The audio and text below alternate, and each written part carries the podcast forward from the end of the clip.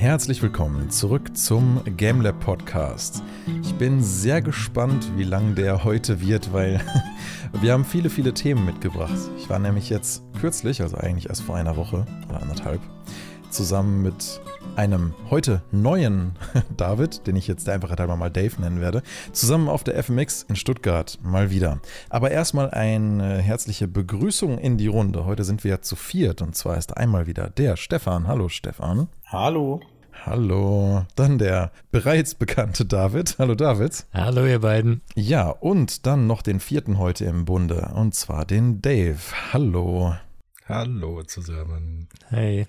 Ja, David, du hattest für uns heute noch eine Einstiegsfrage, hattest du mir gesagt. Naja, ihr wart auf der FMX, ne? Aber ich äh, fände es ganz gut, wenn ihr am Anfang mal kurz sagt, was die FMX denn ist, weil nicht jeder weiß, dass das nicht äh, Freestyle Motocross ist und äh, entsprechend wäre es schon mal interessant zu wissen, was das ist äh, für sage ich mal, unsere Zuhörer oder auch Leute wie mich, die nie da waren. Ich meine, ich weiß, was es ist grundsätzlich, aber fände es mal ganz gut so als Einleitung, dass ihr kurz erklärt, was die FMX für euch ist, was offiziell ist und ob das auch zusammenpasst vielleicht. Ja, alles klar. Damit wir das so unvoreingenommen wie möglich machen, würde ich Dave dich zuerst mal bitten, dein Bild so zu geben, was die FMX für dich war, weil ich begleite die jetzt ja schon seit, ich würde sagen, elf oder zwölf Jahren und habe so mein eigenes Bild davon, was die ist und was sie nach außen ist und was sie nach innen ist. Was würdest du sagen? Was war oder ist die FMX für dich? Also ich habe sie einfach als sehr intensiven Knotenpunkt wahrgenommen von den Industriestandards im Bereich visuelle Effekte und Gaming, Video, vor allem aber auch ganz besonders so was passiert gerade in der Videobranche, der Film- und Kinobranche, mit welchen Tools wird gearbeitet, welche Problematiken, welche Chancen gibt es derzeit. Und da hat sich einfach Gott und die Welt getroffen und äh, teilweise selbst beweihräuchert, aber auch teilweise wirklich total wertvolle Tipps geliefert. Und. Dem kann ich eigentlich gar nicht so viel hinzufügen. Ich glaube, du hast es schon ganz gut auf den Punkt gebracht. Nach außen nennen sie sich ja äh, Visual Effects Games Transmedia Konferenz und jedes Jahr unter einem anderen Slogan. Und dieses Mal war es Changing the Game was eigentlich, wenn man so will, für die insgesamt europaweit größte Visual Effects Konferenz fast immer so ein bisschen das Motto ist. Also es geht eigentlich immer darum, was ändert sich in der Industrie, wie ändert sich gerade das Game, ja, welche Tools gibt es, welche Trends, welche Herausforderungen, wie du Dave ja gerade schon gesagt hast. Ähm, insofern, ja, dem kann ich mich eigentlich nur anschließen. Und für mich persönlich muss ich sagen, ist die FMX eines der wichtigsten Kreativauftankvehikel jedes Jahr. Und deswegen bin ich sehr froh, jetzt seit zwei Jahren, jetzt ja, ist ja ein Jahr ausgefallen, vorletztes, und letztes Jahr war sie ja nur digital, was ich nur auf einen Screen zu starren doch sehr anstrengend fand und es umso mehr genossen habe, jetzt wieder echt vor Ort sein zu können und mir da die ganzen Themen zu geben und auch mit Leuten zu connecten, es ist einfach eine andere Atmosphäre. Es ist einfach ein ganz toller Platz des Austausches und der Weiterbildung und des, ähm, ja, sicherlich auch irgendwo Networkings. Was hat dir das persönlich so gebracht, Dave? Ich habe das Gefühl, so angeschlossen zu sein. Ich bin jetzt so wieder in den großen Strom der Kreativschaffenden in, diesem, in dieser Branche einfach äh, so mit eingestiegen. Ich habe das Gefühl, ich, ich gehöre dazu. Ich weiß jetzt, wo der, ne, was gerade abgeht. Davor war halt, man, man neigt doch dazu, so man arbeitet so mit seinen speziellen Kunden und verliert so ein bisschen den Blick dafür, was, was passiert eigentlich gerade. Und vor allem, man lernt so richtig wertzuschätzen, was, was Kollegen einfach machen. Man merkt, was für eine Arbeit eigentlich hinter Animationsfilmen zum Beispiel steckt oder so. Das, der normale Mensch weiß das nicht und man selber, wenn man so ein bisschen in der Branche arbeitet, weiß es ein bisschen, aber wenn man das so richtig mal sieht, in der ganzen Umfänglichkeit, dann, hui, dann erfüllt einen das schon mit, mit äh, Ehrfurcht und auch Freude daran, was, was für einem tollen Umfeld man arbeiten darf. Das hört sich doch schön an.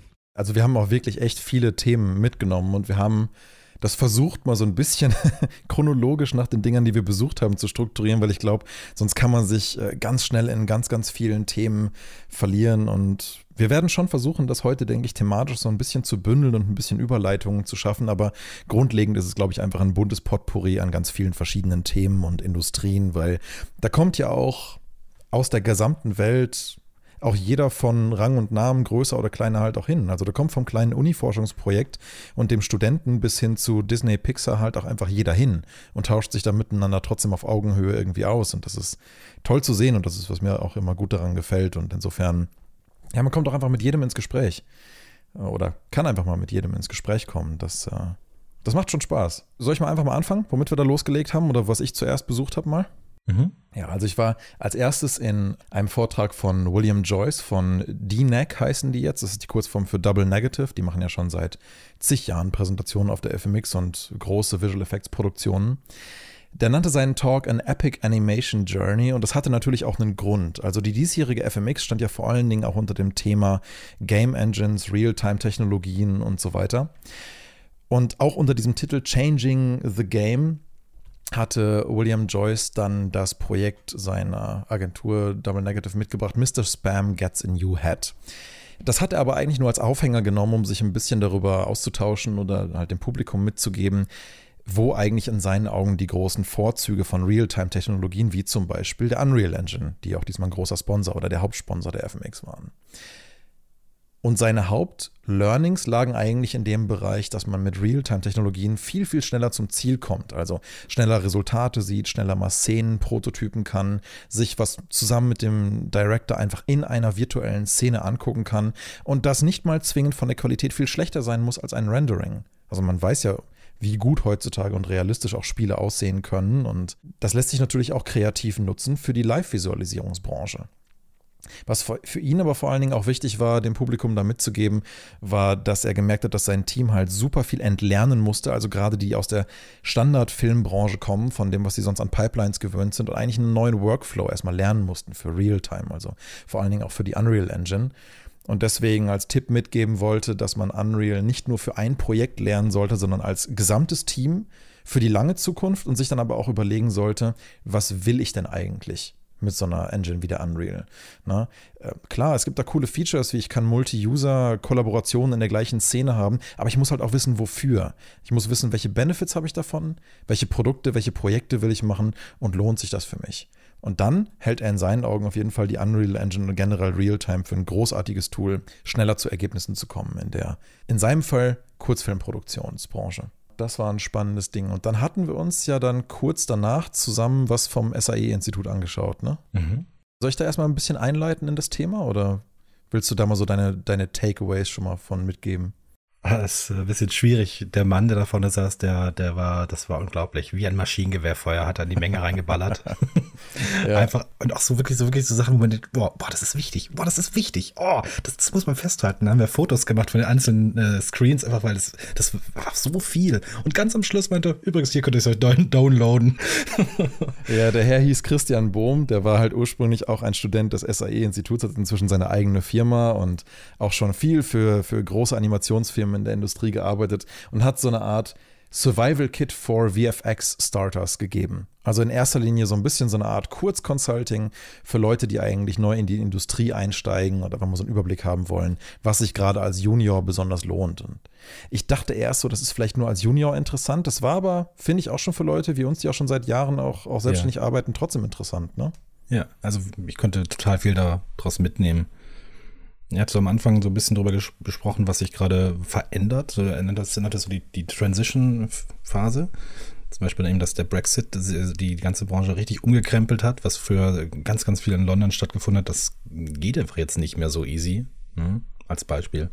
Oder die verschiedenen Tools wie Blender oder, oder dergleichen, wo man so alle Karten draufsetzen könnte, aber man weiß nicht genau, wohin die Reise geht.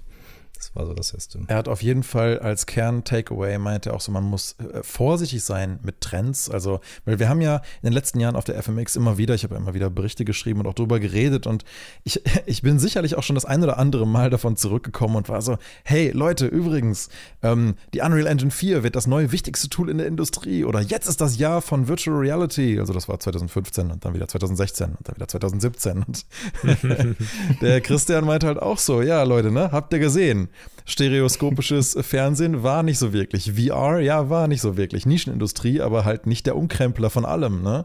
Unreal Engine 4 war es auch nicht. Also warum soll es die 5er jetzt sein? Also ja, natürlich so ein bisschen zynisch, aber er hat sicherlich nicht ganz unrecht, dass man einfach vorsichtig sein muss mit so Trends bei solchen Tools.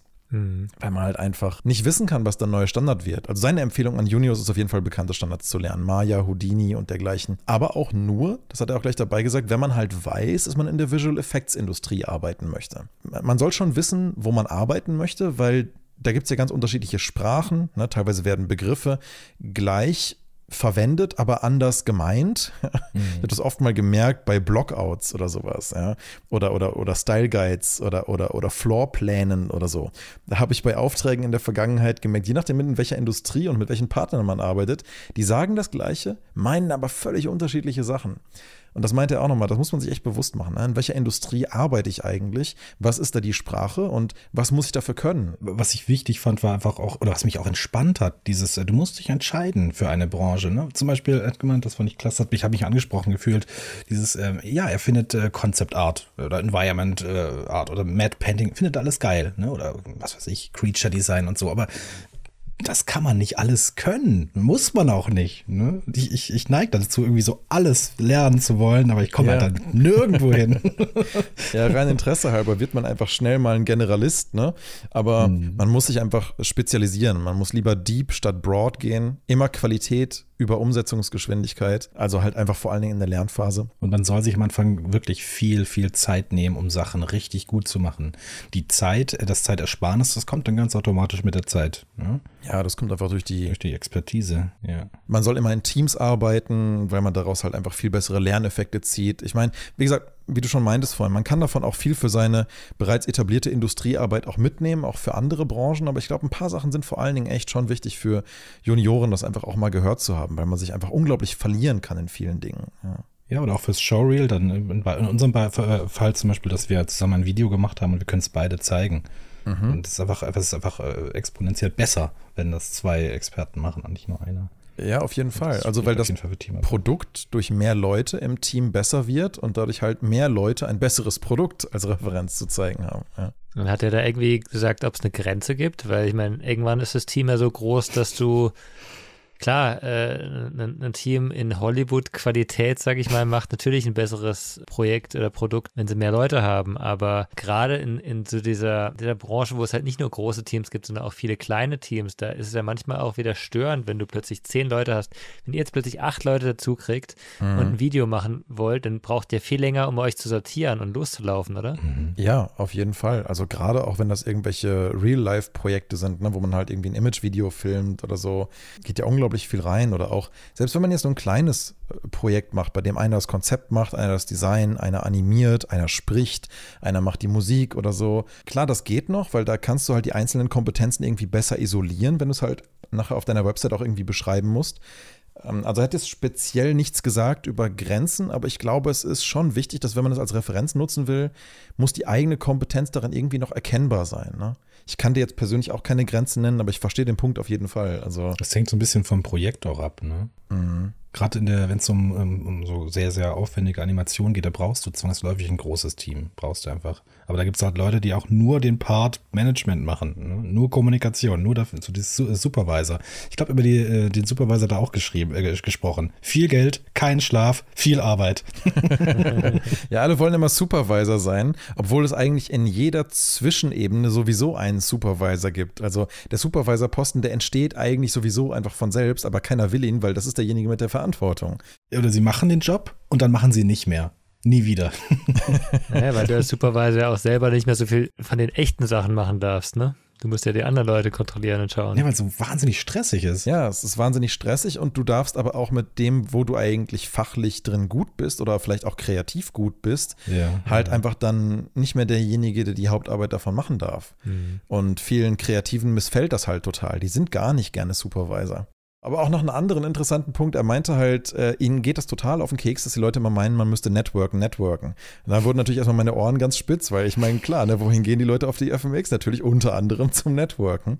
Ähm, mhm. Aber äh, deswegen meinte auch nochmal, Leute, wenn ihr networken wollt, ne, macht das bitte nur, wenn ihr klare Ziele habt. Also Networking für Networking's sake, und das wäre wohl was, was Junioren oft völlig falsch verstehen, macht halt einfach keinen Sinn. Ja? Er meinte mhm. auch, da kam letztens jemand zu mir und meinte so, hey, äh, Christian, äh, ich sollte mal mit dir reden. Und der war dann so, ja, und über was? und der war so, ja, hat man mir gesagt, das wäre gut, wenn wir mal reden. So, ja, aber über was? Willst du ein Projekt machen oder was? Pointless and awkward. Das ist wunderbar. Das ist ein bisschen wie bei LinkedIn, die Leute, die alle anklicken, egal ob sie wirklich was mit ihnen zu tun haben. Und Ja, ja, genau. Genau so. 738 Kontakte und davon kennst du eigentlich wirklich nur 50 und arbeitest mit 25 Höchstens. zusammen. Ne? Äh, ja, das verstehe ich sehr gut. Das wird dann halt pointless and awkward, wenn man keine Ziele im Kopf hat. Ne? Wenn man nicht sagt, hey, ich möchte mit dir gerne mal über das und das Projekt von dir sprechen, da bin ich total daran interessiert, wie du das gemacht hast oder keine Ahnung, lass wollen wir vielleicht mal zusammen was machen? Hier ist mein Reel, hast du Bock, dass wir irgendwie eine Kooperation starten oder so? Ne? Irgendein klares Ziel, wo auch beide Seiten irgendwas davon haben. Und dann bringt auch Networking was. Ne? Also wenn man halt sich gegenseitig irgendwie eine Art Wertigkeit geben kann, ansonsten ist es einfach nur äh, weird. Also er hatte noch ganz viele andere äh, interessante Talking Points, auch zum Thema Finances und Selbstpräsentation, aber ich glaube, das führt jetzt an der Stelle zu weit. Aber sein Hauptpunkt war auf jeden Fall, hab ein gutes Reel. Ja. Auf jeden Fall. Keine Intros, keine Extras, kein Bullshit, nur der beste Stuff und kurz. Musik spielt keine Rolle. ja, also Ja? spielt natürlich für die Dramaturgie schon eine Rolle, aber für die Leute, die dich buchen wollen, spielt es halt am Ende keine Rolle. Also es kann natürlich einen besseren Eindruck hinterlassen, wenn es halt super getimed ist auf die Musik. Also ich stimme auch nicht in allen seinen Punkten 100% mit ihm überein, aber die Art und Qualität der Musik, die sagt vielleicht was über deinen ästhetischen Audiogeschmack, Ja. aber sie sagt halt nichts was über deine visuelle Kompetenz beispielsweise. Vielleicht ist einfach nur eine Warnung, dass, dass man sich auch mit Musik so, ne, so verkünsteln kann oder dazu ein groß, zu großes Gewicht legt. Mhm. Kaufst dir einfach so ein Ding im Internet, legst es drunter, fertig. Und ich glaube, dass manche da ganz furchtbar viel, viel Zeit und Kraft reinstecken, dass das dann unglaublich gut klingt und so. Nein, darum geht es jetzt auch nicht. Ich glaube aber auch einfach für ihn ist es deswegen nicht relevant, weil er ein Technical Director ist. Und das sind ja oft Leute, die sich halt mit den technischen Gegebenheiten von solchen Produktionen beschäftigen. Also Entwicklung von Partikelsystemen, Shadern und sowas. Und wenn die halt geil aussehen, dann sehen die mit egal welcher Musik drunter geil aus. Und wenn die Technik dann gut funktioniert, dann funktioniert die egal mit welcher Musik auch trotzdem noch. Richtig, ja. Aber wenn du jetzt Erklärvideos oder sowas machst, wo es auch um Emotionen geht und ne, wenn es darum geht, wie, wie passt Musik und Bild zusammen, dann ist das schon, schon von Bedeutung. Deswegen, man muss schon gucken, aus welcher Branche kommt der und auf wen spricht der speziell an. Und das sind ja dann doch eher Leute, die eine Festanstellung irgendwelchen Entwicklungen, Entwickler. Große Studios. Ja. Ja, genau. Ja, klar, der für den, wenn einer wirklich sich wirklich spezialisiert, spezialisiert, das ist ja auch wieder so eine Sache. Das hört sich jetzt so an, der will spezialisiert. Ich, ich mache jetzt nicht äh, 3D, sondern ich mache einen bestimmten Teil 3D. Ich mache nur Texturen oder sowas. Und wenn du so spezialisiert bist, dann ist natürlich vollkommen egal, wie der Rest aussieht. Hauptsache die Texturen sind geil. Ja. Ne? Ja. Ähm, und und klar, er als Experte erkennt es natürlich auch sofort und kann sagen, hey, mir ist egal, der Typ kann Texturen, ich brauche geile Texturen, fertig. Ne? Ja, absolut. Ihm war aber auch noch ganz wichtig klarzustellen, dass wir keine Künstler sind, sondern eben Craftspersons, Experten, Handwerker. Ja, die halt wirklich was herstellen und eine Dienstleistung verkaufen, ja, und keine Artists, weil er stört sich so sehr an dem Begriff Visual Effects Artists, ja. Weil er meinte, im Prinzip sind es keine Artists, sind halt Leute, die die Sachen nach klaren Tasks umsetzen. Die gestalten nicht einfach frei was vor sich hin, weil sie da Bock drauf haben, sondern es gibt immer eine klare Zielsetzung. Da gibt es was zu erfüllen. Und dann bist du halt im Prinzip eher ein Handwerker. Aber ja, das nur so als Randnotiz. Aber trotzdem ganz spannend. Also der, der Christian Bohm ist auf jeden Fall jemand, äh, dessen Arbeit werde ich mal verfolgen. Hat, finde ich, auch eine sehr angenehme Redegeschwindigkeit. Der ballert echt die Infos da raus. Das ist echt herrlich. Ja, Kommst so kaum, schnell. kommst kaum hinterher mit dem Mitschreiben und ich fand's großartig. genau mein Style. Du, du schaust die Videos ja bei YouTube auch immer auf 1,5, oder? Das war der erste, den ich mir angehört habe, wo ich mir dachte, den muss ich endlich nicht in Real Life auf zweifache Geschwindigkeit stellen. Ich würde ihn auf minus 0,5 runter machen. Nice. Nee, aber dann, ähm, du hattest noch was angeguckt zum Thema Volumetric Video, ne? Das ist ja, glaube ich, auch für dich was ganz Spannendes gewesen. Ziemlich, ziemlich beeindruckend. Da hatten sie so eine Gegenüberstellung gemacht. Also, ähm, als Beispiel haben sie den ähm, Keanu Reeves in Cyberpunk genommen und wie der halt dann gescannt wird und, und äh, texturiert und so weiter. Das ist ein total aufwendiges Ding. Und äh, VoloCap, so nennt sich die Software oder die Firma, die das äh, macht, das ist einfach un unglaublich, diese Gegenüberstellung. Ich kann euch das einfach mal umreißen. Also was äh, tradi das tradition traditionelle Handwerk benötigt, sind eben 16 bis 66 Tage, was mit VoloCap nur einen Tag benötigt, um eine, einen Menschen äh, komplett zu scannen mit seinen Bewegungen und Also, dergleichen. es geht aber um Volumetric Video Capture, ne? wenn ich es richtig verstanden habe, oder? Richtig, ja, genau. Ja. Genau, das ist ja äh, bisher immer ein super, super aufwendiger, langfristiger, langer Stitching-Prozess und alles gewesen. Und VolueCap löst dieses Problem und streamlined das, was auf einen Tag Produktion runter, oder wie? Genau, es ist wie so eine Kuppel mit ganz vielen Kameras, wo sich der Schauspieler drin bewegt und sein Ding macht.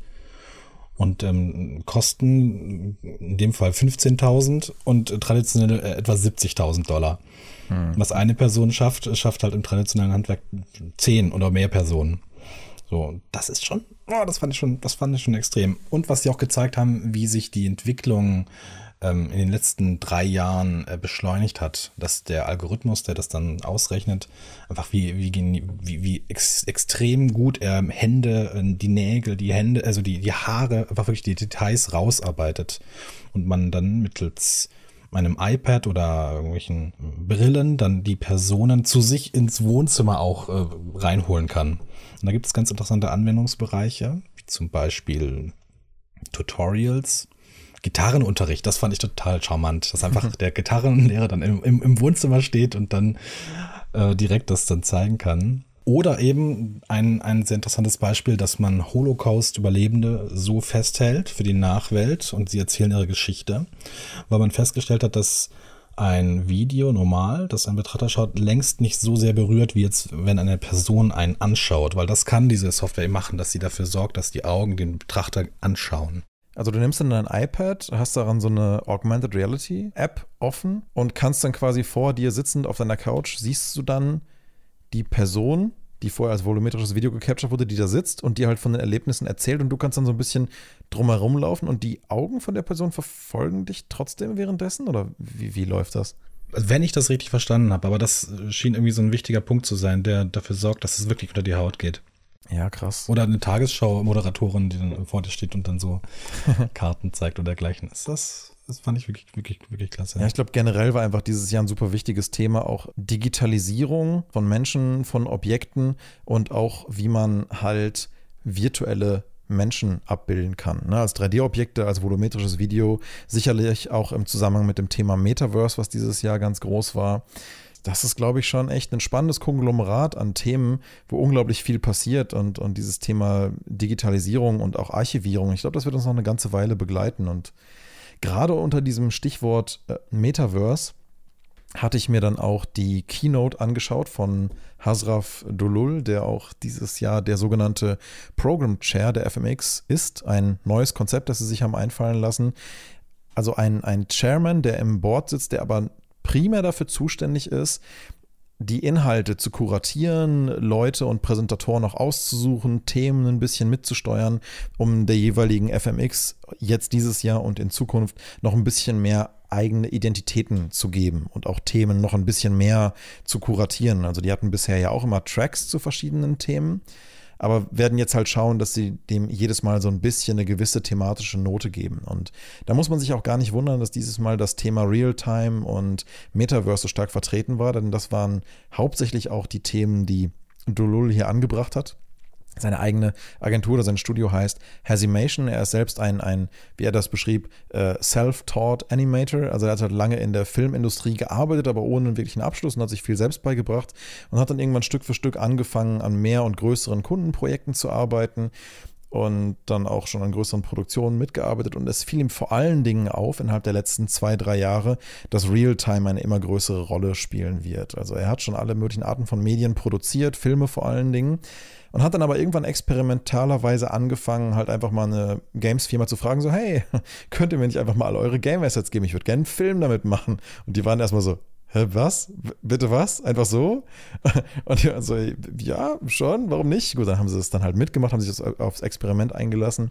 Und dann hat er halt einen, in der Realtime, also in der Unreal, hat er halt einen Realtime-Film mit den Game-Assets gemacht und von da aus hin dann auch sich immer ein bisschen weiterentwickelt, zusammen mit seinen Mitarbeitern, die auch aus allen verschiedenen Industrien kommen. Also im Gegensatz zu dem, was wir vom SAE vorher gehört haben, was gar, ist es ihm gar nicht so wichtig, dass halt die ganzen Leute alle die gleiche Pipeline beherrschen, sondern die müssen einfach nur für Unreal ihre Assets und ihre Animationen und alles liefern können. Und dann ist er schon happy soweit damit. Und mit diesem multidiversen Team hat er dann für die Firma X Mana ein Metaverse-Projekt auch gemacht, aus den Learnings mit diesen ganzen Realtime-Technologien. Und was er daraus vor allen Dingen als Learning den Leuten auch mitgeben wollte, ist, es ist in Zukunft sicherlich für Agenturen und Kreative absolut sinnvoll, sich zu überlegen, ob man, um ein Projekt zu kriegen, wirklich immer Renderings und Konzepte abliefern muss und irgendwelche großen äh, Pitch-Dokumente oder ob man nicht einfach Protot äh, Prototyping macht und sagt, hey, ihr wollt ein Metaverse-Projekt, dann schaut mal, hier haben wir euer Metaverse einfach mal kreiert und dann halt Ähm, na, so hat er das Projekt mit X-Mana gekriegt. Hat quasi eine Art Game Framework gebaut und äh, ganz viele verschiedene Plätze, die man dann besuchen kann und wo Events stattfinden in diesem äh, Metaverse. Ähm, einfach mal entwickelt, wo du dann halt mit einem Charakter auch durchlaufen konntest und über das Feature von Unreal Engine 5 des Pixel Streamings halt auch quasi dich von jedem beliebigen mobilen Device auch mit einklinken kannst in die Welt und auch dann den Charakter steuern und drin rumlaufen und da einfach Leute ganz barrierefrei einfach da drin miteinander interagieren können. Also hat im Prinzip einmal gezeigt, was für große Vorteile es haben kann, einfach mal eine Idee zu prototypen und dann damit zu pitchen. Und das war eigentlich auch so einer seiner Haupt-Takeaways, neben dem, dass er erwartet, dass das Thema NFTs, ja, für viele ist es heutzutage ein dreckiges Wort, aber ich glaube, das wird sich noch zeigen, wo, wo die Anwendungsgebiete sein werden. Er findet es jedenfalls ganz spannend, dass NFTs immer populärer werden und meinte, das ist auch eigentlich die einzige Möglichkeit in Zukunft in dem angehenden Metaversum oder den Metaversen, wie auch immer, ähm, überhaupt Besitztümer auch regeln zu können. Also klar, er bezog sich da jetzt auf die viel umstrittenen, nennen wir es mal, Transaktionen, Mikrotransaktionen in Games und dem Verkauf virtueller Güter. Aber grundlegend kann das ja trotzdem ein spannendes Konzept sein, sich zu überlegen, wie spielen da NFT-Rechtevergaben und Smart Contracts eine Rolle in einer Welt, die möglicherweise unsere jetzige überlagert und mit digitalen Assets anreichert. Also da waren einige sehr interessante Talking Points drin. Sicherlich auch manche gar nicht so unstrittig. Ich komme auf das Thema später nochmal, wo es dann auch um die Zukunft von Metaverse-Projekten ging. Aber das war jedenfalls so mal ein bisschen der, äh, der Kern von dieser, von dieser Keynote. Also Realtime-Technologien, Prototyping, NFTs. Ja. Interessant auf jeden Fall. Äh, ich meine, das Realtime-Thema, das, das, das überrascht mich jetzt nicht. Ne? Ich meine, Unreal hat es ja schon seit Jahren gepusht. Ich glaube eigentlich, eigentlich seit der Unreal Engine 4 und äh, man hat es ja auch jetzt bei verschiedensten Hollywood-Produktionen äh, schon gesehen, wie wichtig es wird und wie wichtig es auch für, auch wenn es nur Teile sind, ne? da wird immer mehr reinwandern, klar, ähm, aber das, das wird immer interessanter. Ich, ich weiß nicht, ich habe diese äh, Matrix-Demo, die sie da gemacht haben, die ist ja auch so ein, äh, genau so ein Punkt, äh, wo man eben sieht, das wandert immer mehr in, in Richtung Hollywood und auch Unity macht dasselbe. Ne? Die machen halt Realtime auf ein bisschen einer anderen Ebene, nicht so ultra hochrealistisch, sondern die versuchen halt dann ähm, andere Dinge zu, zu simulieren eher, ne? eher was für die Industrie und sowas. Ähm, aber auch da ist der Realismus gerade ja extrem gestiegen und ähm, das ist schon, schon auf jeden Fall ein heißes Thema. Ne? Mhm. Dave, äh, du hattest ja noch zum Thema äh, UI dir was angeschaut, ne? UI-Design. Äh, da war, glaube ich, auch noch eine genau. Designerin da, die hatte noch einen interessanten Vortrag zu dem Thema. Es ging mir also noch ein bisschen um Game Design, glaube ich, ne? UI und Game Design. Ja, genau. Das war eine junge Künstlerin, eine Illustratorin, Game eine ja, User Interface Designerin. Die hat uns da recht tief in ihre Arbeit eingeführt. Das fand ich ziemlich klasse. Da ging es zum Beispiel, ähm, wie man mit, mit Farben, aber insbesondere auch mit Licht dem Spieler durch eine Spielwelt hindurchleitet. So, die hellsten Punkte sind die wichtigsten und und dergleichen. Oder dass man mit Farben schon sehr, sehr, sehr, sehr starkes Storytelling betreiben kann. Oder auch mit Materialien, dass man sich gleich äh, von vornherein schon optisch so einstellen kann, bevor irgendwas passiert oder sich bewegt. Aha, womit werde ich konfrontiert werden? Hm, wenn ein, ein Gegner irgendwie rund mit Stacheln ist oder metallisch ist, aha, wie wird er sich verhalten? Und, und, äh, und so. Ja, da steckt einfach wahnsinnig viel drin in der Konzeption von sowas. Ne? Also auch, was halt eben nicht nur Environmental Storytelling betrifft, sondern eben auch vor allen Dingen gerade die Kreaturen, die in der Welt leben. Oder halt auch nicht in der Welt leben. Ich denke da ganz gerne immer an sowas wie äh, Shadow of the Colossus vor allen Dingen, das ja auf der einen Seite dadurch besticht, dass ja halt nichts in dieser Welt lebt und dann, und, und dann die Sachen, die dort aber noch leben, durchaus auch zeigen, was in dieser Welt nur existieren kann. Und dann halt aber auch diese Kolossi da Moos und Erd und Stein bedeckt, die halt durchaus Storytelling-Aspekte halt gleich auf den ersten Blick kommunizieren. Ja? Das ist irgendwas Altes, ewig eingebuddeltes, ehrwürdiges, äh, wo du eigentlich, eigentlich nur störst als Charakter. Aber diese, diese Empathie und dieses Leiden, dann diesen Koloss wirklich dann fallen zu sehen, das passiert ja auch in erster Linie auch durchs Character-Design. Ne? Weil das dir ja auch kommuniziert, eben nicht, oh, ich bin der stachelige Bad Guy, ich muss jetzt mal schnell erledigt werden, am besten mit einem Flammenwerfer, wenn ich auf Eis bin oder so, sondern halt in dem Fall tatsächlich, äh, ja Mensch, äh, ne, dass man sich schon die Frage stellt durchs Character Design, sollte ich das hier tun oder ist das vielleicht nicht so die beste Idee? Ja. Mir hat ganz gut gefallen, wie wie stark so die Verbindung auch zum Grafikdesign äh, gerade im Bereich User Interface also Rolle spielt.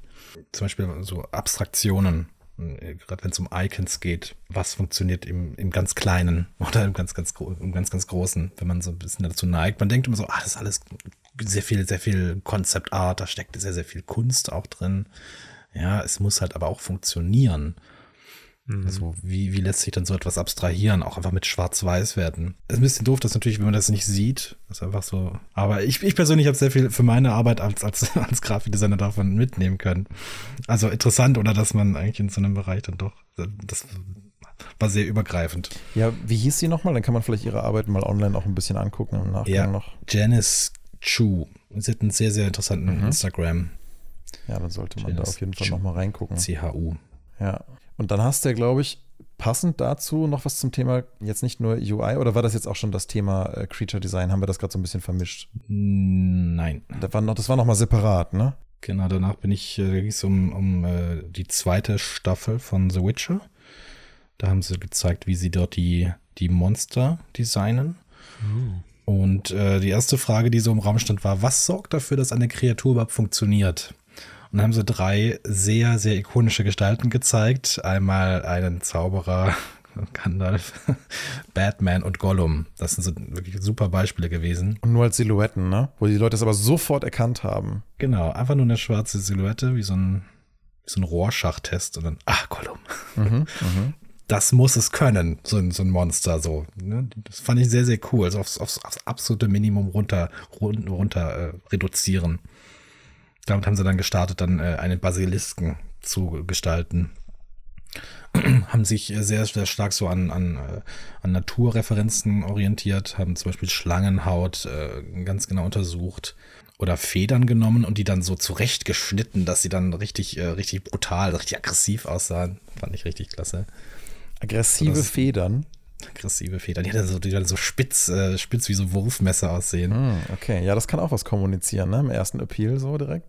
Ja, also dass man wirklich äh, sehr, sehr, natürliche Dinge nimmt. Das muss ja auch überzeugen. Ne?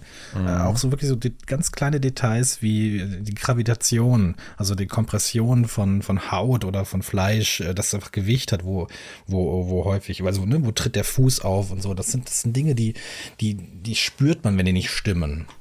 Das stimmt. Und wenn das bedacht, ja. wenn, wenn das bedacht ist, dann, dann, hat, dann hat dieses Monster wirklich einen, einen Impact und man wirklich auch Respekt davor. Total. Ich merke das immer in MMOs, wenn das nicht gut gemacht ist, wenn so eine Figur nicht das richtige Gewicht in der Animation hat oder irgendwas, wie du, wo du gerade meinst, auftreten. Ne? Wenn irgendwas nicht stimmt mit dem audiovisuellen Design oder auch mit der Animation, dann wirkt so eine Figur ganz schnell mal wie Pappe. Und im Film ist es mhm. natürlich noch schlimmer. Wenn die Figur nicht authentisch wirkt, dann bist du sofort aus der Immersion raus. Ich meine, in einem MMO erwartet erwartest du leider oft auch wegen der Produktionsqualität, dass das halt passiert, so ein Moment, und siehst darüber hinweg, weil du das halt eh zum Entertainment gerade irgendwie spielst. Aber in einem Film, wo du halt gerne auch in dem Moment noch mehr glauben willst, dass diese Welt so existiert, da muss es halt erst recht sitzen. Ja, das ist, ich meine, jetzt kann man auch sagen, gut, das könnte man für Games genauso sagen, warum machen die das nicht besser? Ich will einfach nur sagen, da hat man das, glaube ich, schon des Öfteren gesehen, wenn es mal nicht so gut funktioniert, aber. Es gibt auch Spiele, die machen das extrem gut, ne? Die eben oh, sehr ja. viel, sehr viel Zeit da reinstecken und also man merkt es eben, das sind die Spiele, die einen auch mehr packen oder mhm. wo man mehr, äh, sag mal, Respekt vor dem Gegner hat. Ja. Ähm, und manchmal, ich finde es interessant, manchmal merkt man das ja auch wirklich, dass halt zum Beispiel in die Bosse sehr viel Zeit und Energie reingesteckt wurde, aber in die anderen Gegner nicht. Dann sind die halt wirklich so nur Nebensache. Und das finde ich sehr oft auch schade dann. Ne? Das ist ja. so, ach ja, okay, ich töte jetzt noch mal ein paar von denen und dann äh, nerven einfach nur weg damit.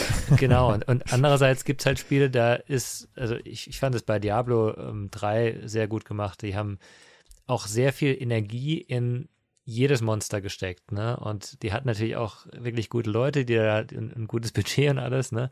Aber du siehst halt auch, wenn diese am Anfang diese einfachsten Gegner da irgendwie aus dem Boden rauskrabbeln, du, du, du weißt schon, oh, da will ich eigentlich nicht so richtig mit denen was zu tun haben, ne? mhm. ne? Und äh, mhm. ne? das ist, das ist wirklich ein, sehr, sehr wichtiger Punkt für so ein Gesamtgefühl von so einem Spiel, ja. Absolut. Und da kann man eigentlich, wenn man das wirklich ernst nimmt, halt auch bei den kleinen Kreaturen keine Ausnahmen machen, weil die sonst ja auch der Atmosphäre wieder was wegnehmen ja. oder der Authentizität der ganzen Welt. Ja. ja. Eine Frage, die so im Raum stand, war, das ist, ähm, oder das Beste, was dem Creature Designer passieren kann, ist äh, aus deren Sicht, wenn, wenn der Zuschauer kommt und sagt, warum ist das so? Warum, warum hat der jetzt da Kristallflügel oder dergleichen? Und das ist die Einladung, in die Geschichte einzutauchen. Mhm. Okay. Aber das mussten ja irgendwie plausibel erklärbar sein, oder? Ja. Das ist, was du vorhin gemeint hast, dass die halt eben aus natürlichen Materialien versuchen, das dann abzuleiten irgendwie, ne? Ja, zum Beispiel gibt es dann den Chernobock. Das ist ja. eine Mischung aus Fledermaus und Kristall, ein Kristallwesen, aus einem, aus einem Meteoriten geboren. Und der hat halt so viele abgefahrene Details und wie die dann zum Beispiel so eine, so eine schrundige Haut gebaut haben, das war auch eher so eine Art Zufall mit einem Kleber, den sie dann irgendwie ganz merkwürdig, also auch wieder physisch, ne, am. Handwerkstisch gebastelt und dann eingescannt und so. Das mhm. äh, zeigt dann eine, so, einen so hohen Realismus, der dann wirklich sich fragen lässt, Moment mal, warum ist das, warum ist der, warum sieht ja, das so aus? Aber eben nicht nur um der Kreativität willen, sondern weil sich das auch irgendwie in der Welt dann verorten lässt. Ne? Mhm. Das fand ich halt bei Dark Souls auch so klasse. Der erste Moment, wo du zum ersten Mal so einen komischen Kristallgolem in der Ecke stehen siehst, in dem Castle, wo du dann hin kannst, nachdem du halt Anno Londo fertig hast. Stefan, du erinnerst dich vielleicht. Wenn du halt in die Library von Seath dann so langsam kommst, da siehst du auch diesen Golem und denkst dir so, erstmal denkst du dir so, hä, hat den einfach irgendwie der Game Designer hier vergessen oder warum ist der hier? Und dann findest du halt Stück für Stück raus, ach so, ja, dieser Drache Seath, der hat da halt alle möglichen Arten von Magieexperimenten verbotener Art gemacht und, äh, und, und das, daraus ist so eine komische Art der Kristallmagie geworden, die sich aber leider irgendwie dann ziemlich überall durchgefressen hat und Artefakte produziert hat und halt die Überbleibsel dieser ganzen Experimente sind halt eben teilweise auch noch diese Kristallgolems, die vielleicht vorher mal was anderes waren. Und du kriegst halt durch dieses erste Placement dieses Golems am Anfang von dem Castle halt schon so einen Teaser darauf. Und wie du gerade meintest, Dave, wenn man das jetzt gut gemacht hat als Kreativer, fragt sich dann der User, warum ist das so und warum ist der hier und was bedeutet das für die Welt? Und entweder ist es random und das ist dann schade für den Spieler, ja, weil du halt. Ich habe immer Angst davor. Ich habe immer Angst davor, dass Dinge random sind. Ja. Einfach weil der Designer keine Zeit oder keine Lust oder keine Kreativität hatte, ja. sich da mehr auszudenken. Und bin immer total glücklich. Richtig, so richtig so, oh, wenn das Ganze so einen Sinn ergibt, wenn das was Tieferes bekommt. So, oh krass, das passt ja alles zusammen.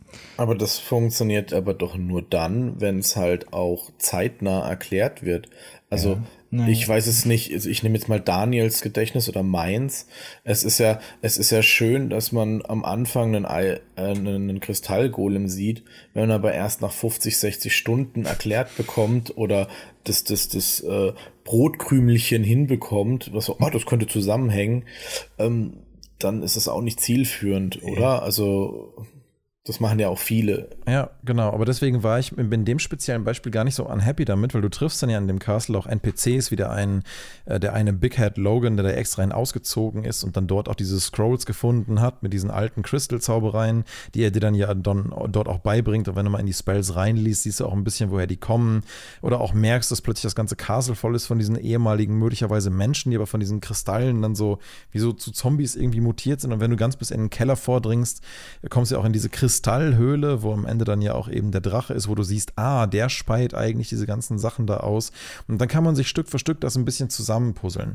Und wenn man das Spiel wirklich halt, wenn man nicht gleich wieder wegläuft von dem Areal, sondern halbwegs stringent durchspielt, bist du ja auch innerhalb der nächsten, ich würde mal sagen, zwei, drei Stunden halt ja auch weiter in dem Thema mental. Dark Souls 1 ist ja auch kein wahnsinnig langes Spiel. Das ist jetzt nicht so wie Elden Ring, wo man halt einfach nicht fertig wird. Aber das ist ein anderes Thema, für, vielleicht für einen anderen Podcast. Fand ich da in dem Beispiel jetzt gar nicht schlecht. Also, na, das nimmt so ein bisschen das auf, da, äh, Dave, was du vorhin meintest mit dem Thema äh, Creature Design und, und, und Neugier wecken, mhm. dass man sich auch fragt, passt das so hier in die Welt und warum ist das so? Ja, wir haben uns dann natürlich auch mal wieder, nachdem es jetzt ja zwei Jahre nicht ging, dann ein Shellys Eye Candy angucken dürfen, also die ehemalige Dreamwork äh,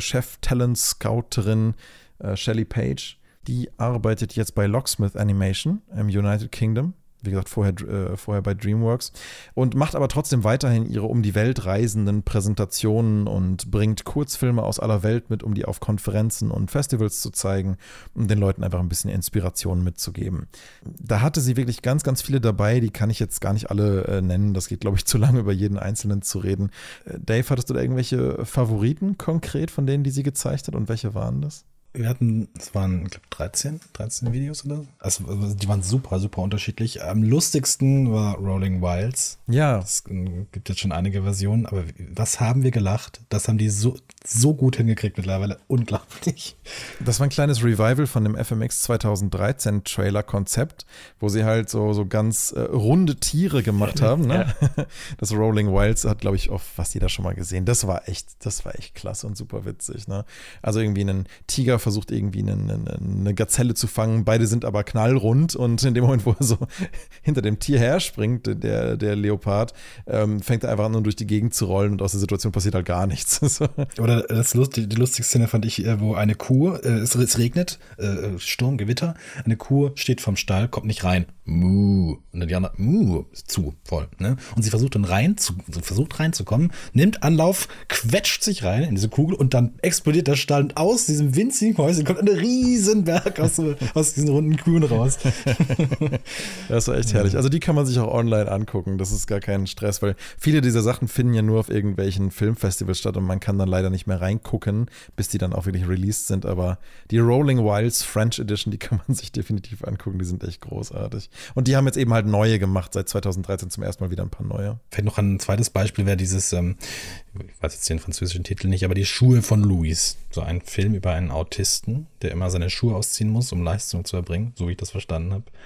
Und äh, man hat irgendwie hat dieser Film es so geschafft, ein, ein, so tiefes Verständnis für, diese, für dieses Krankheitsbild zu entwickeln, das war, ähm, das war richtig, richtig wertvoll, würde ich sagen. Ähm, ja, auch total äh, bewegend irgendwie, weil dieser Film sich alle Mühe gegeben hat, die Innenwelt von Louis mit wirklich schönem Grafikdesign und Animationen ja. darzustellen, die halt dieser ähm, dieser inneren notwendigen Ordnung. Herstellung von ja. Ordnung halt eine visuelle Form gegeben haben.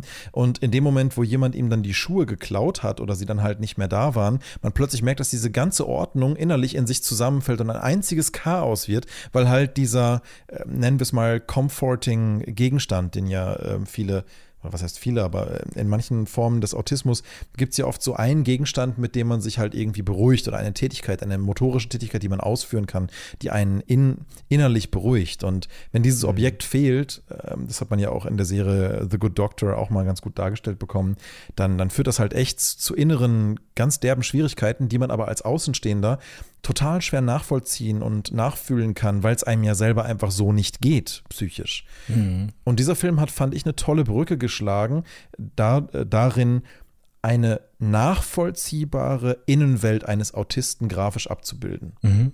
Und das war, das war wirklich toll. Also Le Choissure de Louis hieß der, glaube ich, im Englischen. Das hast du schon gesagt, ja.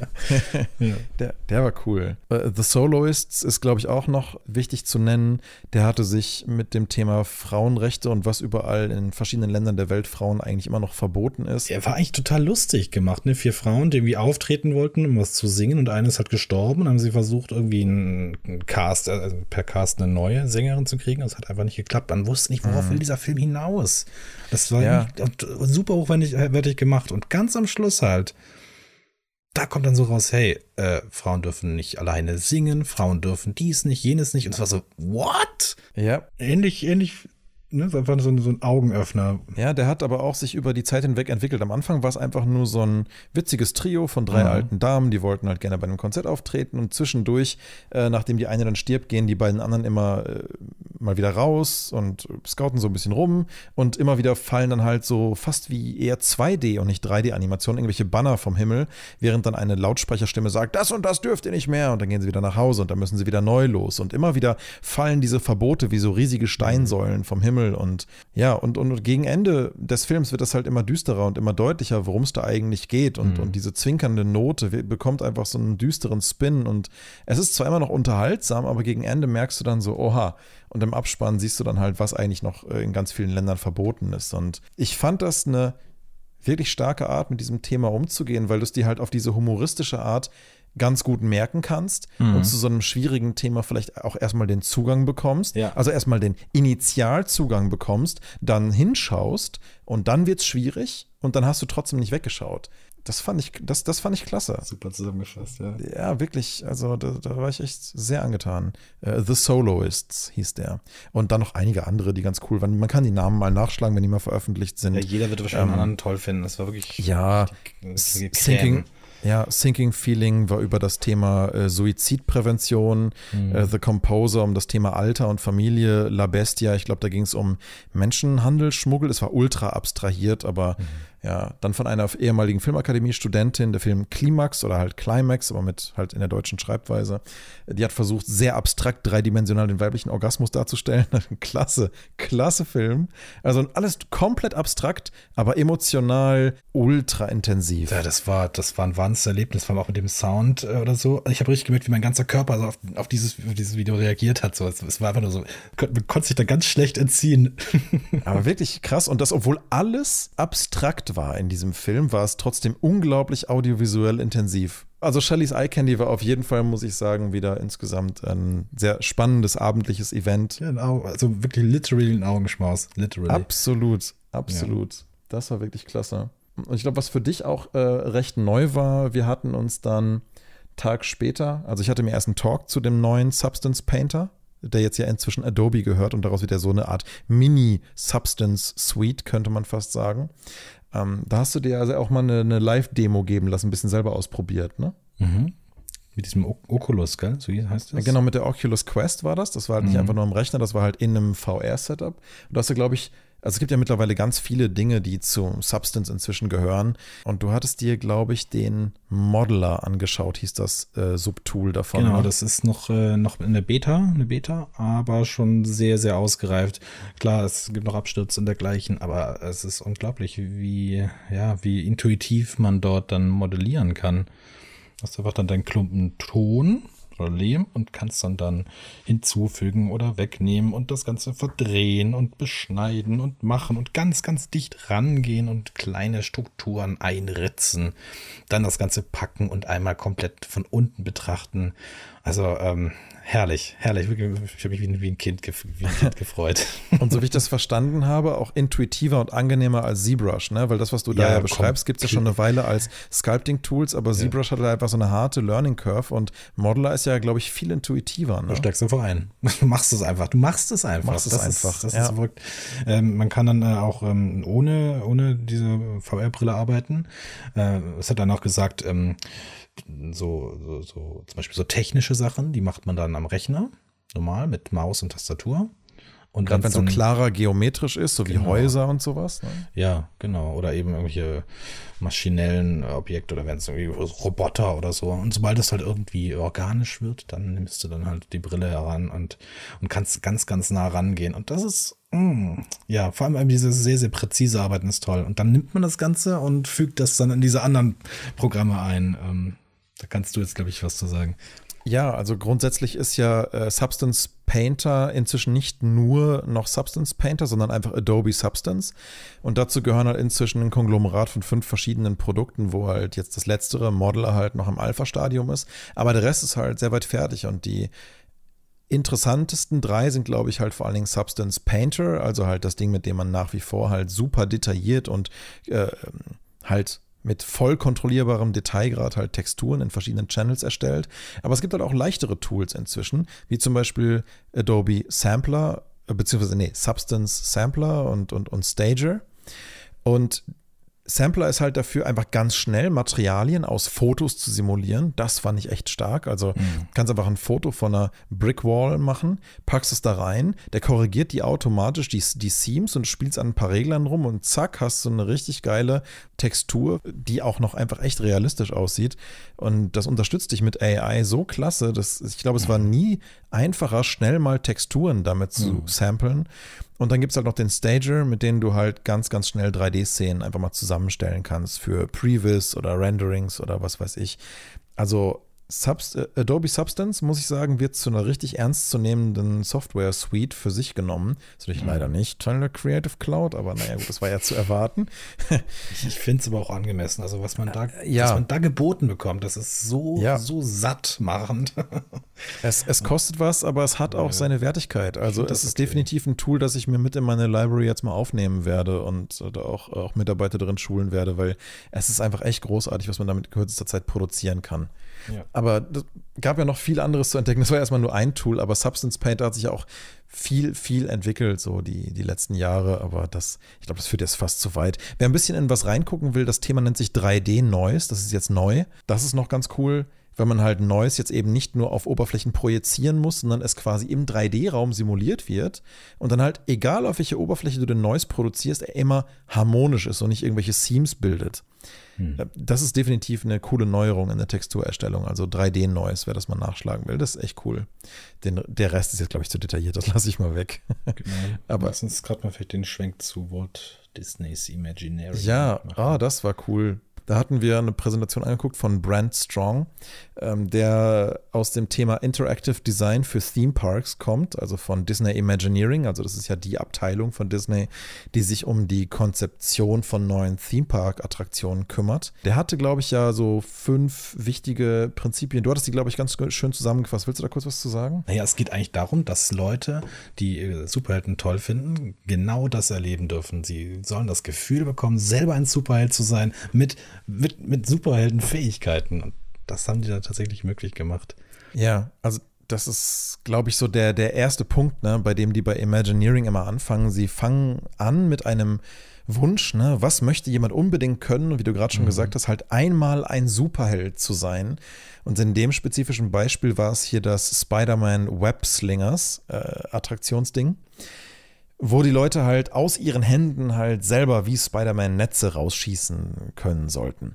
Und das war so die Vision, unter der sie gestartet sind. Genau, die haben dann ganz normale, äh, was waren das, so diese 3D-Brillen bekommen.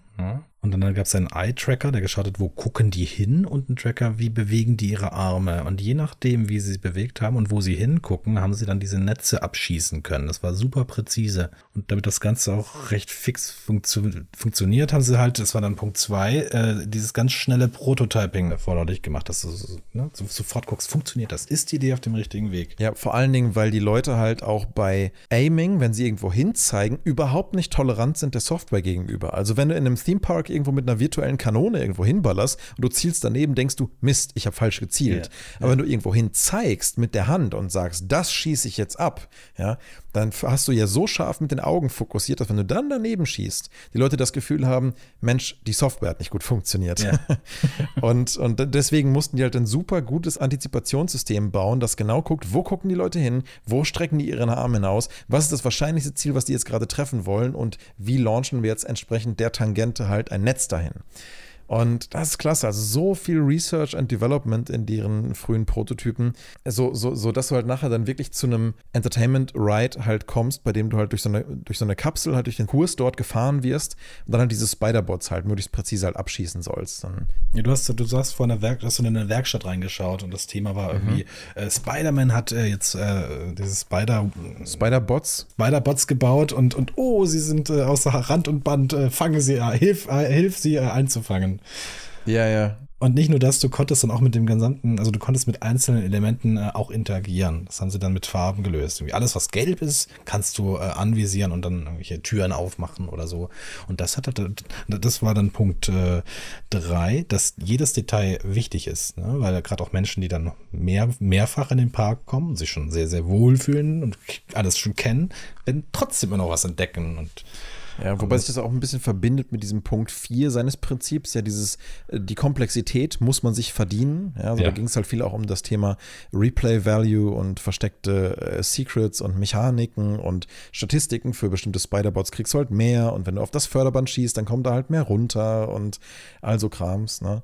Und mhm. dass du bei den Make the De äh, dieser Punkt 3, Make the Details Matter, was halt eins seiner fünf Prinzipien ist, ähm, da haben sie halt, was du gerade meintest, mit dieser Werkstatt. Du kommst da rein, du erfährst, äh, welche Firma ist das, was ist da passiert, wer hat die ganze Forschung gemacht und so, damit du halt, während du in der Warteschlange stehst, auch wirklich informativ was zu tun hast und was zum Gucken hast und zum Erfahren, was dich halt ein bisschen in die Geschichte reinbringt, ähm, damit das halt nicht irgendwie nur zu so einer beliebigen Wartezeit wird. Das oberste Ziel aber davon, ne, es gibt ja auch ein übergeordnetes Ziel, das war nämlich äh, so wirklich starke Gruppenerlebnisse zu erzeugen, denn die mhm. besten Teams wurden dann auch ähm, öffentlich dann gezeigt.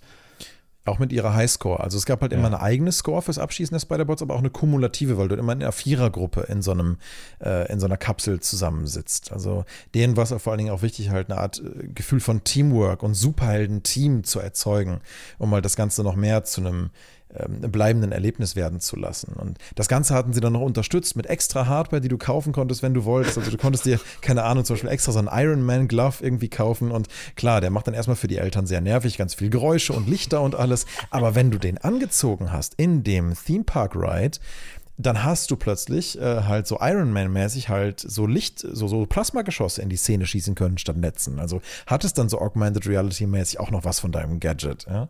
Richtig, mhm. paar richtig, richtig coole Ideen, wo du halt am Ende wirklich das Gefühl haben solltest, ihr seid ein Team von echten Superheroes. Ne? Und das, mhm. Äh, ist einfach, einfach toll. Also dieser gemeinsame Gedanke von ein Superheldenerlebnis zu kreieren, treibt dann halt auch deren Kreativteams an, wie aber natürlich auch nachher die Besucher des Parks. Und ähm, einfach toll, das zu sehen. Man hat immer das Gefühl bei Disney Imagineering, die Welt ist noch in Ordnung. ja, stimmt. Schönes, leichtes Entertainment, aber mhm. unglaublich viel Forschung geht da rein. Ne? 100 verschiedene Disziplinen müssen an so einem Ding arbeiten, ja, bis das genau. mal Realität ja, wird. Das fand ich Wahnsinn. super beeindruckend, was das erforderlich macht, so etwas. Aber auch, ist auch toll, was dabei rauskommt. Ja. Weil davon träumt ja jeder, sowas dann auch wirklich zu erleben. ja, absolut. Denkt, jeder will doch mal gerne ein Superheld gewesen sein. Ne? Mhm. Also, wie gesagt, Disney Imagineering, für viele Leute wäre das echt der Traumjob schlechthin. Also, diese Art von interaktiven Erlebnissen konzipieren zu können. Ach, schau mal, das ist so eine perfekte Überleitung zum State of the Industry. Ich glaube, da kannst du auch einige interessante Punkte zu sagen. ja, da war unser Freund, der, der, der Maschinengewehr-Schnellsprecher, Herr Bohm, wieder dabei. Außerdem noch Markus Kanzler und Paulo Tamburino. Die haben sich darüber unterhalten, das war so ungefähr zur Hälfte der Konferenz, wie eigentlich gerade der Stand der Industrie im Allgemeinen so ist. Und äh, da ging es dann viel um das Thema, wie sich das Ganze vom Workplace und auch von den Gegebenheiten für die Arbeitnehmer entwickelt hat und dass inzwischen wir in einer Situation sind, für, wo jetzt gerade auch wegen der pandemischen Situation, wo wir langsam glücklicherweise so ein bisschen raus sind, sich aber trotzdem einige bleibende Effekte kreiert haben. Und zwar, dass halt vielen Arbeitnehmern klar geworden ist, sie brauchen eine bessere Work-Life-Balance, ähm, mehr Möglichkeiten für Homeoffice, mehr Qualitätszeit auch mit der eigenen Familie, aber trotzdem bessere Bezahlung, was natürlich für Arbeitgeber auch so ein bisschen schwieriger Prozess ist. Also bei, es gibt immer mehr Workload, aber auch immer mehr Challenges in dieser Industrie. Ne? Und diese Isolation, die aber auch dadurch ins, äh, entsteht, wenn die Leute zu viel zu Hause arbeiten, muss man auch erstmal wieder auflösen. Und ja, also grundlegend hatten die drei schon so auch den Konsens, dass es für die Zukunft dieser Industrie mehr Hybridmodelle braucht. Also um einerseits halt den Arbeitnehmern mehr entgegenkommen zu können, dass man halt auch mehr von zu Hause arbeiten kann. Andererseits natürlich für den Arbeitgeber auch planbarere Kontexte hat, in denen man einfach weiß, wann ist wer da, wann können wir mit wem ein Meeting machen und irgendwie einen Fortschritt planen, dass man da gute gemeinschaftliche Wege findet, die im Sinne der Arbeitnehmer und auch der Arbeitgeber sind. Zu dem Thema war dann noch wichtig, dass vor allen Dingen äh, Mentorships etwas sein könnten, was in Zukunft wichtiger und wichtiger werden könnte für das Gelingen einer Unternehmung, nämlich dass durch solche Mentorships all die Senioren und die Junioren in einer Firma noch mehr miteinander in Verbindung kommen, sodass die Junioren gut genug Support kriegen, in das Team embedded werden und die Senioren aber auch schauen können, dass man den Junioren das äh, Gefühl gibt, auch Teil eines Teams zu sein und nicht einfach nur ein Rädchen im System,